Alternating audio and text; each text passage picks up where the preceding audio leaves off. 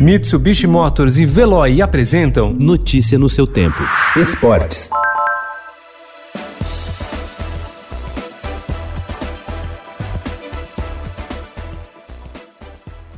O Comitê Olímpico do Brasil terá uma eleição incomum hoje. Pela primeira vez em 40 anos, o pleito presidencial será decidido por mais de dois candidatos. O último foi em 1979. O atual presidente Paulo Vanderlei Teixeira tentará novo mandato contra Hélio Meirelles Cardoso e Rafael Vestrup, num dos pleitos mais disputados dos 106 anos da história da entidade. A votação na sede do COB no Rio de Janeiro será presencial e decidirá quem comandará o Comitê Olímpico do Brasil nas próximas duas edições da Olimpíada de Verão, em Tóquio no próximo ano e em Paris 2024, com um orçamento previsto de 1,2 bilhão de reais para o novo ciclo olímpico.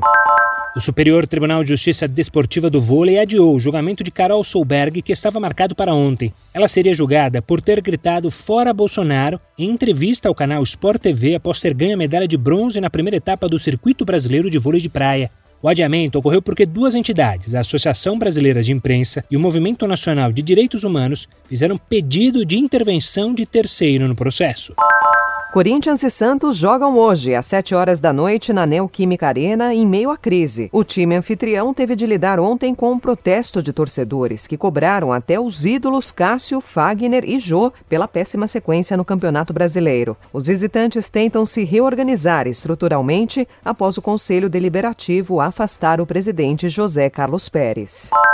A seleção brasileira iniciou ontem seus trabalhos para o confronto de sexta-feira, às nove e meia da noite, contra a Bolívia na Neoquímica Arena em São Paulo, na abertura das eliminatórias da Copa do Catar. E pelo que se viu no treino de ontem no Centro de Treinamentos da CBF em Teresópolis, região serrana do Rio, o técnico Tite já tem um rascunho do time titular. O treino tático, comandado pelo técnico, sugere um time de linha com Danilo, Marquinhos, Thiago Silva e Renan Lodge, Casimiro, Bruno Guimarães e Felipe Coutinho. Na frente, Everton Cebolinha, Neymar e Roberto Firmino. Falta saber quem será o goleiro, uma vez que o titular Alisson foi cortado e os que estão à disposição, Everton, Santos e Ederson, treinaram separadamente.